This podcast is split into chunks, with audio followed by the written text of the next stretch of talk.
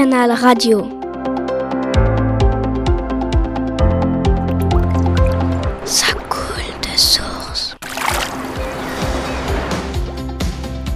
J'espère que vous allez bien, que vous êtes parfaitement prêts à écouter une nouvelle émission atomique des 6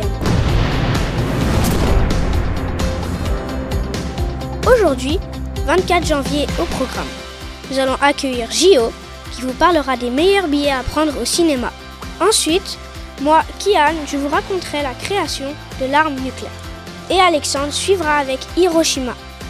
Henri et Finnegan vous rappelleront le jour du souvenir au lycée Claudel. Et pour finir l'émission, nous accueillerons Camille et William pour une séance origami. Le film Oppenheimer est sorti le 21 juillet 2023. Il raconte l'histoire du célèbre physicien américain qui a créé la bombe atomique. Robert Oppenheimer est né en 1904 à New York et le film nous montre d'abord ses années d'études, mais le plus important c'est lorsqu'il rejoint le projet Manhattan pour une mission ultra secrète durant la Deuxième Guerre mondiale. Qu'est-ce que c'est que le projet Manhattan? Une équipe de super scientifiques de génie est réunie dans une base militaire ultra secrète à Los Alamos, au sud des États-Unis, pour développer la première bombe atomique.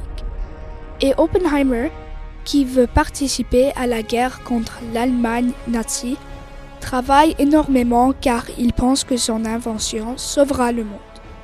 Mais je ne veux pas en dire plus.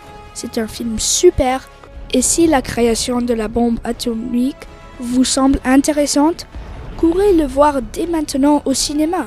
Il est encore à l'affiche à Ottawa, mais peut-être pas pour longtemps. Merci Gio pour cette présentation. Tu as raison, Oppenheimer a été très important pour le développement de la bombe, mais rien n'aurait pu se faire sans les théories d'un autre grand physicien. Albert Einstein, le célèbre découvreur de la formule E égale mc2. Génial, peux-tu nous expliquer? Pas vraiment, mais j'ai compris que ça a un rapport avec la libération d'énergie, et donc l'énergie nucléaire. Einstein, qui est né en Allemagne, avait très peur des nazis et il a encouragé le projet de Manhattan. Il avait l'idée de créer une arme assez puissante pour arrêter la Deuxième Guerre mondiale. Or, on avait sous la main une matière dangereuse et puissante, l'énergie nucléaire. Mais Einstein n'a jamais participé à la fabrication de la bombe et il a beaucoup regretté la création d'une telle arme super dangereuse. Quand la bombe était prête le 16 juillet 1945, la guerre avec l'Allemagne était terminée. Mais la guerre dans le Pacifique n'était pas terminée. Einstein déclara au sujet de cette arme The prospect for the human race is somber beyond all precedent. Traduction en français. Les perspectives d'avenir de la race humaine sont plus sombres que jamais. Mais je laisse la parole à Alexandre qui va vous expliquer pourquoi. Le 6 août 1945, 8h15 du matin, Hiroshima, Japon, un énorme champignon nucléaire s'élève dans le ciel, entraînant 150 000 morts, 80 000 maisons détruites et plus de 200 000 blessés. Hiroshima est une ville au Japon. C'est une des deux villes qui ont été victimes de la bombe atomique durant la Deuxième Guerre mondiale. L'autre est Nagasaki, où la bombe est tombée le 9 août, trois jours après. Il faut dire qu'Hiroshima était l'une des principales bases de l'armée japonaise et des Alliés avaient averti l'empereur du Japon qu'il fallait capituler. Et finalement, le 17 août, la guerre est terminée. Depuis, aucune autre bombe atomique n'a été utilisée durant la guerre. Heureusement. Oui, heureusement. Et le 6 août est devenu une date où on célèbre la paix. À Hiroshima, il y a une grande fête avec un rendez-vous au mémorial de la paix. Et la cérémonie des lanternes, tout le monde met à l'eau une petite bougie durant la nuit.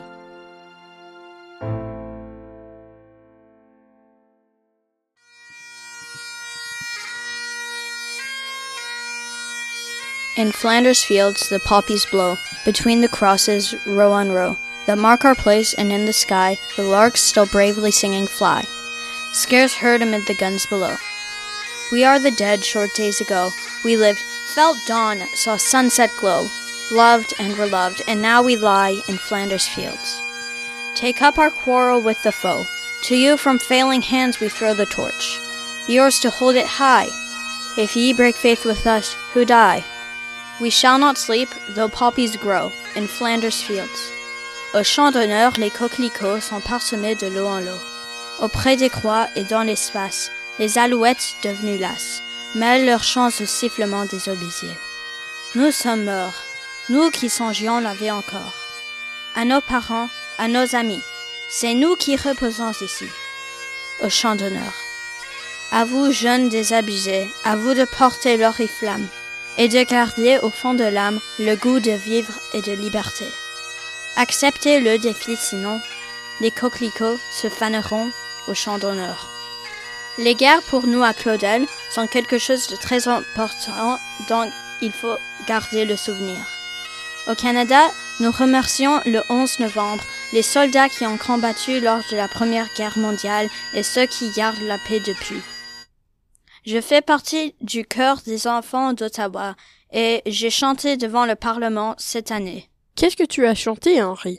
On a chanté les hymnes nationaux du Canada et des Royaumes-Unis et les versions chansons de In Flanders Fields et au chant d'honneur. Nous avons aussi interrogé M. Harris, qui était présent pour la cérémonie du 11 novembre au Parlement et au lycée, et il a même joué de la cornemuse. M. Harris est un professeur de histoire-géographie en anglais, il joue de la cornemuse pour l'armée canadienne. Merci aux enseignants d'histoire qui organisent chaque année cette cérémonie, et merci de nous avoir écoutés. Merci Finnegan et Henri pour ce moment de recueillement et finissons cette émission de souvenirs avec Camille et William qui vont nous parler origami. Bonjour à toutes et à tous. On se retrouve aujourd'hui à la web radio pour parler de ce qui s'est passé le 11 novembre au CDI du lycée. Nous avons participé à un atelier d'origami. Dis donc, William, tu y as bien participé, toi Oui, en effet. Est-ce que tu peux nous raconter comment ça s'est passé? Avec dix autres élèves, on a pris des feuilles de papier spéciales origami avec des motifs. Et elles sont carrées. Ensuite, avec un tuto, on a fait des pliages différents jusqu'à avoir une grue. Est-ce que tu as aimé et est-ce que tu voudrais recommencer? En fait, j'aimerais bien recommencer mais avec un autre modèle.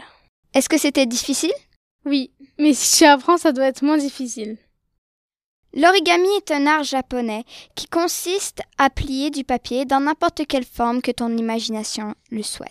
Un animal, un objet. William, est-ce que tu peux nous en dire plus? Le mot vient du verbe japonais oru, qui veut dire plier, et du mot kami, qui veut dire papier.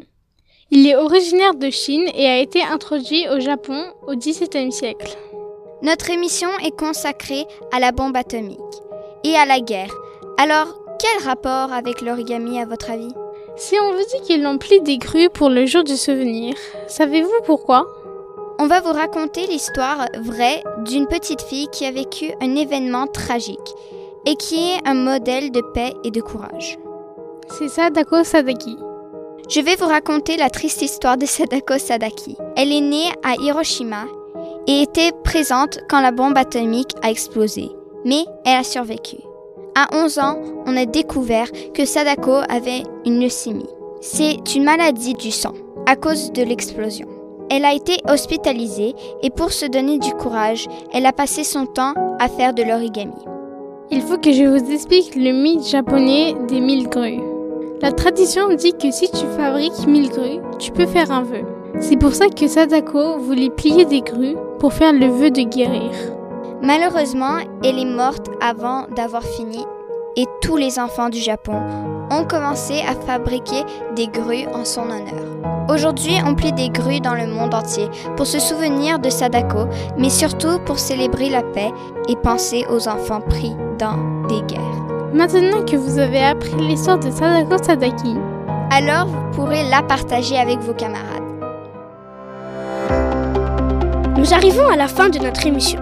Merci aux fidèles auditeurs et auditrices et merci aussi aux passagers occasionnels. On vous souhaite à tous une bonne année 2024. À la prochaine Courez voir le film Oppenheimer dès maintenant. Nous venons d'apprendre qu'il a 13 nominations pour les Oscars 2024. Le résultat sera le 10 mars.